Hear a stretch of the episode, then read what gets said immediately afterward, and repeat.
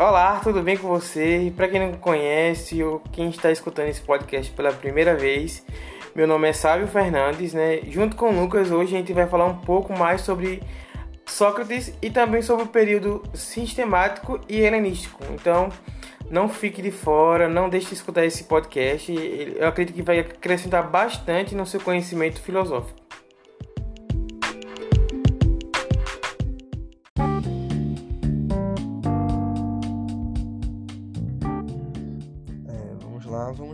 Pouco agora sobre é, Sócrates e o período sistemático e o período helenístico.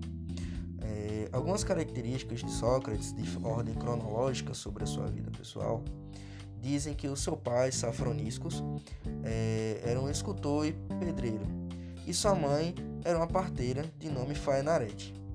É, embora alguns escritos falem que ele era dessa origem humilde que inclusive quando ele trabalhou ensinando as pessoas, é, ele optou por não receber é, dinheiro é, pelo trabalho prestado por ele, embora algumas pessoas digam que ele realmente cobrava por, por dar as suas aulas e por propagar o seu aprendizado.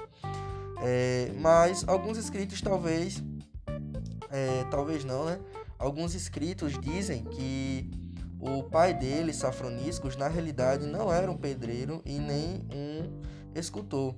E ele na realidade era médico e ele cuidou do rei Filipe II.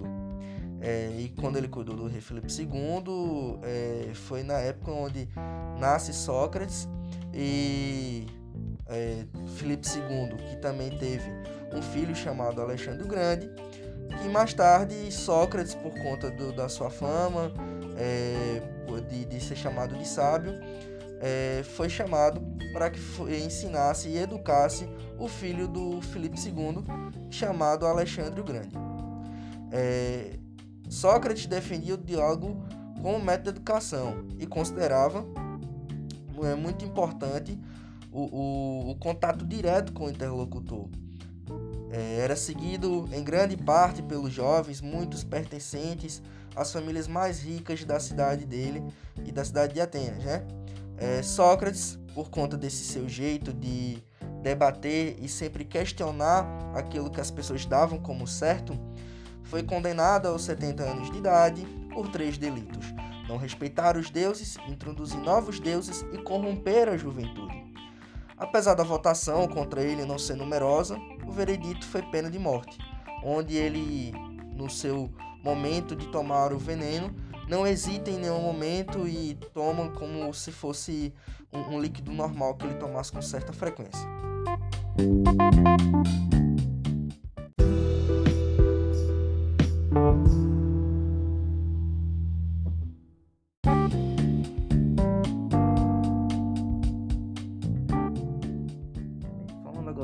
Período sistemático. Esse período é, tem como principal filósofo Aristóteles de Estagira, é, discípulo de Platão. Passados quase quatro anos de filosofia, Aristóteles se propôs a reunir todo o saber produzido e acumulado pelos gregos em todos os ramos do pensamento e da prática. Essa totalidade de saberes é considerada como sendo a filosofia. Esta, portanto, não é um saber específico sobre algum assunto, mas uma forma de conhecer todas as coisas com procedimentos diferentes para cada setor das coisas. Além da filosofia ser o conhecimento da totalidade dos conhecimentos e práticas humanas, ele também diferencia esses conhecimentos e os distribui numa escala que vai do mais simples e inferiores aos mais complexos e superiores. Essa classificação e distribuição dos conhecimentos fixou para o pensamento ocidental os campos de investigação da filosofia com totalidade do ser humano.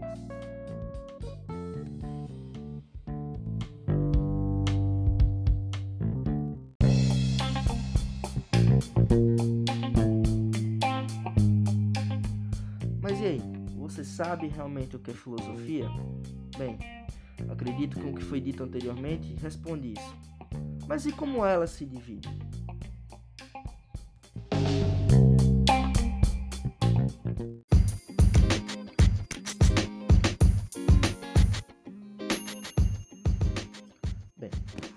Dentre as investigações filosóficas, cada saber é uma disciplina que possui um campo próprio, um objeto específico, procedimentos específicos para sua aquisição e exposição, formas próprias de demonstração e prova.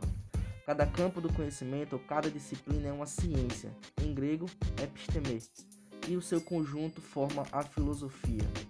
O estudo dos princípios e das formas do pensamento, sem preocupação com seu conteúdo, foi chamado por Aristóteles de analítica, mas desde a Idade Média passou a se chamar lógica. Aristóteles foi o criador da lógica como instrumento do conhecimento e qualquer campo do saber. A lógica não é uma ciência, mas um instrumento para ela.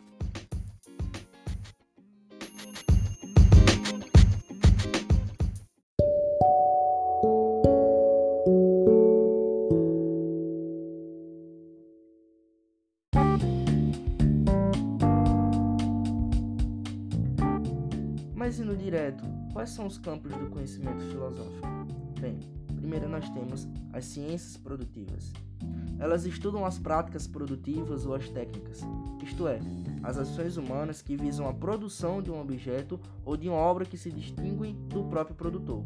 São elas arquitetura, economia, medicina, pintura, escultura, poesia, teatro, oratória, arte da guerra, da caça, da navegação etc. Após, nós temos as ciências práticas, que estudam as práticas humanas que têm seu fim nelas mesmas, nos quais não há distinção entre o agente e o ato que ele realiza. São elas ética, em que a vontade guiada pela razão leva a ação conforme as virtudes morais, coragem, generosidade, fidelidade, lealdade, clemência, prudência, amizade, justiça, modéstia, honradez tendo como finalidade o bem do indivíduo, e a política, em que a ação racional voluntária tem como fim o bem da comunidade ou o bem comum. E também temos as ciências teoréticas ou contemplativas, que estudam coisas que existem independentemente dos seres humanos ou de suas ações e que por isso podem apenas ser contempladas por eles. O que são essas coisas? São as coisas da natureza e as coisas divinas. Aristóteles classifica as ciências teoréticas por graus de superioridade e do mais inferior a superior.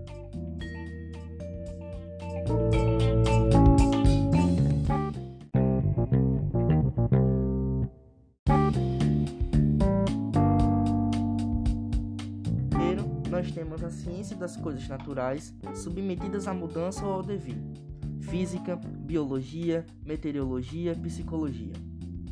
Em segundo, nós temos a ciência das coisas naturais que não estão submetidas à mudança ou ao devir, as matemáticas e astronomia. Os gregos julgavam que os astros eram eternos e imutáveis. Em terceiro, nós temos a ciência da realidade pura, que estuda o que Aristóteles chama de ser ou substância de tudo que existe, ou seja, trata-se daquilo que deve haver em toda e qualquer realidade natural, matemática, ética, política ou técnica, para ser realidade.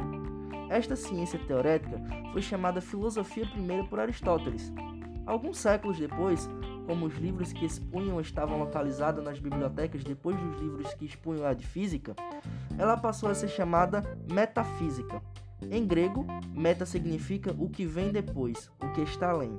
No caso, os livros que vinham depois da física e tratavam da realidade para além da física. Em quarto, nós temos ciência das coisas divinas, que são a causa e a finalidade de tudo que existe na natureza e no ser humano. Deus, em grego, Theos. E as coisas divinas são chamadas Theon. Por isso, esta última ciência se chama teologia.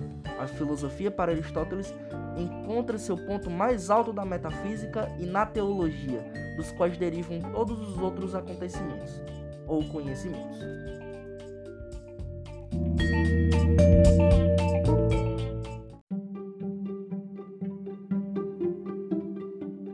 Mas o que essa metafísica significa? Qual o objetivo de estudo dela? Bem, a metafísica aristotélica busca fazer uma ciência do ser enquanto ser, uma ciência universal que trate da universalidade do ser, mas só enquanto ele é ser, ou seja, uma ciência que se distinga das particulares que dividem o que é para trabalhar sobre uma parte do ser. A metafísica deve estudar para alcançar este objetivo, além do ser enquanto ser, os atributos que pertençam necessariamente ao ser. Na teoria metafísica aristotélica, destaca-se o que chamamos de teoria das quatro causas. São elas as causas material, formal, eficiente e final. As duas primeiras objetivam explicar a constituição dos seres das substâncias. Primeiro, o material. Diz respeito à matéria que compõe um ser ou objeto do mundo. Ou seja, se pensarmos na casa do João de Barro, a sua causa material é o barro. Segundo, a forma. É a forma física e conceitual que um determinado ser ou objeto possui. Tudo tem uma forma que o define. Se pegarmos o exemplo da cadeira, o formato de cadeira é a sua causa formal. Terceiro, final. Diz respeito à finalidade do objeto ou ser. As finalidades são diversas para os objetos seres e objetos presentes no mundo. É mais fácil tomar como exemplo, mais uma vez, um objeto inanimado como a casa do João de Barro, pois a sua causa final é servir de abrigo um ninho para o pássaro e seus filhotes. Quarto, o eficiente. A causa eficiente é a causa responsável pelo surgimento de algo. Em outras palavras, refere-se a quem produziu o objeto em questão. Retornando ao nosso exemplo, a causa eficiente é o João de Barro, que construiu o próprio abrigo.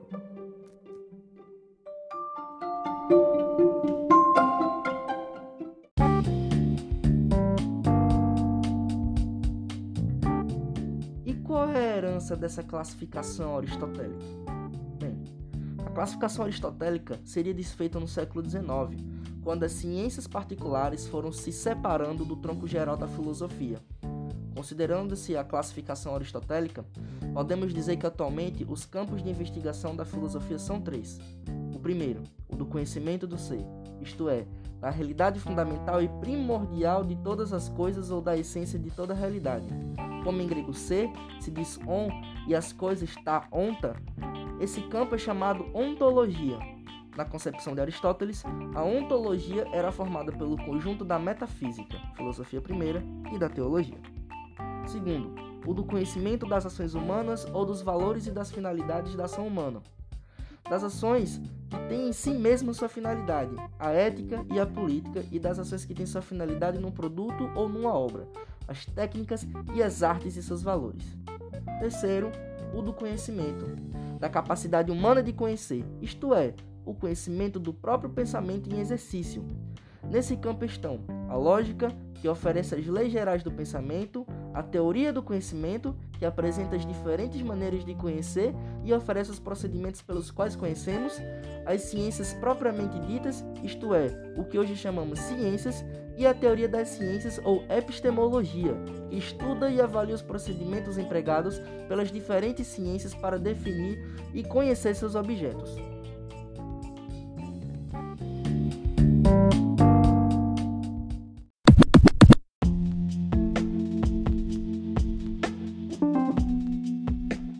Saindo agora do período sistemático indo para o período helenístico ou greco-romano, é interessante se dizer que o período helenístico foi uma época da história compreendida entre os séculos 3 e 2 a.C., no qual os gregos estiveram sob o domínio do Império Macedônio.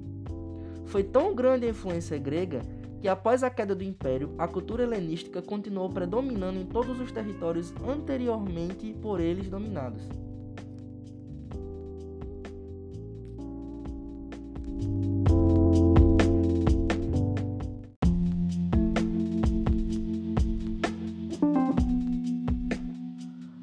Macedônios habitavam a região situada no norte da Grécia. Durante muito tempo, esses povos eram chamados de bárbaros pelos habitantes de Elade, região entre a Grécia Central e a do Norte, cujos habitantes eram chamados de helenos. Ainda que como eles fossem de origem indo-europeia em 338 a.C., os gregos foram derrotados na Batalha de Queroneia pelas forças macedônicas que em pouco tempo dominaram toda a Grécia. Em 336 a.C., o imperador Filipe II é assassinado, assumindo o trono seu filho, Alexandre Magno, que durante 10 anos do seu reinado conquistou a extensa região, formando o maior império até então conhecido. O império de Alexandre Magno se estendeu pelo Egito, Mesopotâmia, Síria, Pérsia e Índia.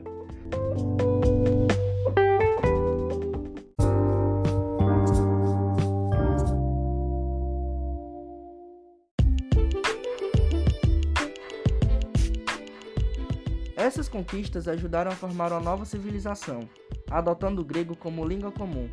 Iniciou-se um processo de interpenetração cultural, onde algumas instituições permaneceram próximas ao padrão grego e em outras prevaleceram elementos orientais.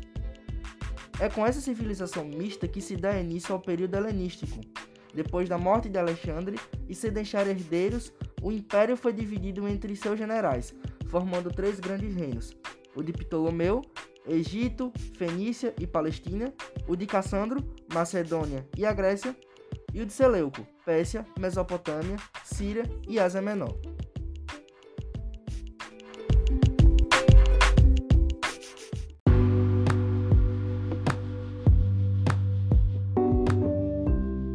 Assim, surgiram dinastias de soberanos absolutistas que enfraqueceram a unidade mantida nos tempos de Alexandre e aos poucos foram caindo sob o domínio romano. Entre os séculos 2 e 1, os reinos helenísticos foram aos poucos sendo conquistados pelos romanos. A civilização helenística foi o resultado da fusão de diversas sociedades, principalmente grega, persa e egípcia a grande obra de Alexandre Magno no plano cultural sobreviveu ao esfalecimento do seu império territorial. O movimento expansionista promovido por Alexandre foi responsável pela difusão da cultura grega pelo Oriente, fundando cidades, várias vezes batizadas com o nome de Alexandria, que se tornaram verdadeiros centros de difusão de cultura grega no Oriente. Nesse contexto, elementos gregos acabaram se fundindo com as culturas locais esse processo foi chamado de helenismo e a cultura grega mesclada a alimentos orientais deu origem à cultura helenística, numa referência ao nome com os gregos chamavam a si mesmos helenos.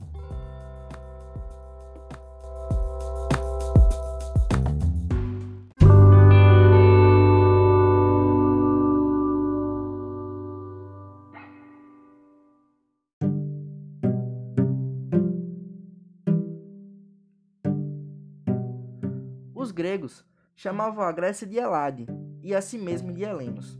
O helenismo se refere à Grécia inteira e não à cidade em particular. No período helenístico, a polis grega, a polis que é a política, deixa de ser o centro político e a referência principal dos filósofos. Uma vez que a Grécia se encontra sob o poderio dos outros impérios, particularmente o macedônio e o romano. Os filósofos passam a dizer que eles são cidadãos do mundo, como em grego o mundo se diz cosmos, esse período é o da chamada filosofia cosmopolitana. O cosmos é a polis do filósofo. Datam esse período três grandes sistemas que mais tarde influenciariam o pensamento cristão: estoicismo, epicurismo e o neoplatonismo. Contra eles, a toda a filosofia ergueu-se em uma corrente denominada ceticismo, estes sistemas ou doutrinas buscam entender a realidade como um todo articulado e entrelaçado formado pelas coisas da natureza, os seres humanos e as relações entre estes, constituindo um sistema composto de física, teoria do conhecimento e ética.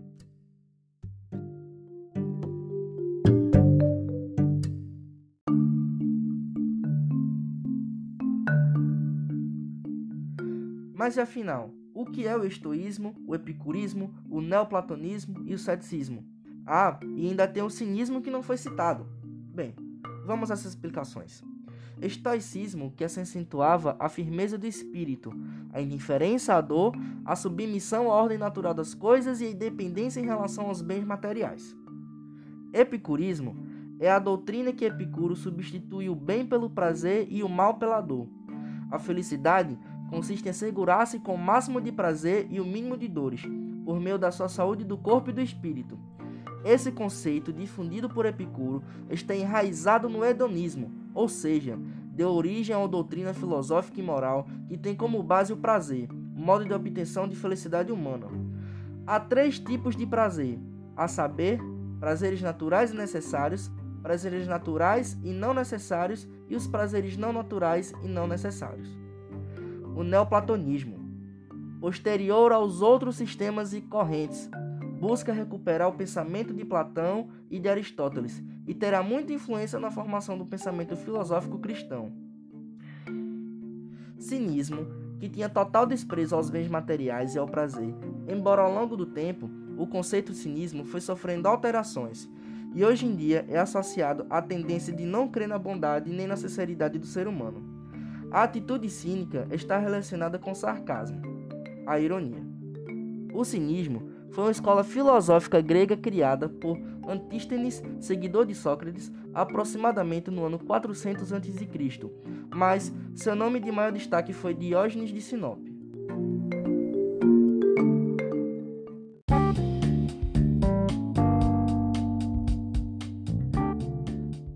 Por fim, o ceticismo, que aconselhava a tudo duvidar.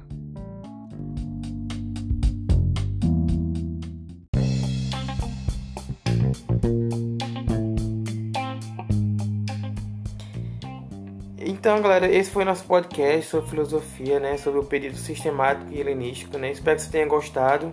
E não sei se vai ter mais outro podcast, mas fica aí a, a sugestão de mais temas sobre filosofia, né? Pra gente estar tá aprendendo junto. Então, deixe sua sugestão, deixe seu comentário, né? Aí. E até a próxima. Valeu!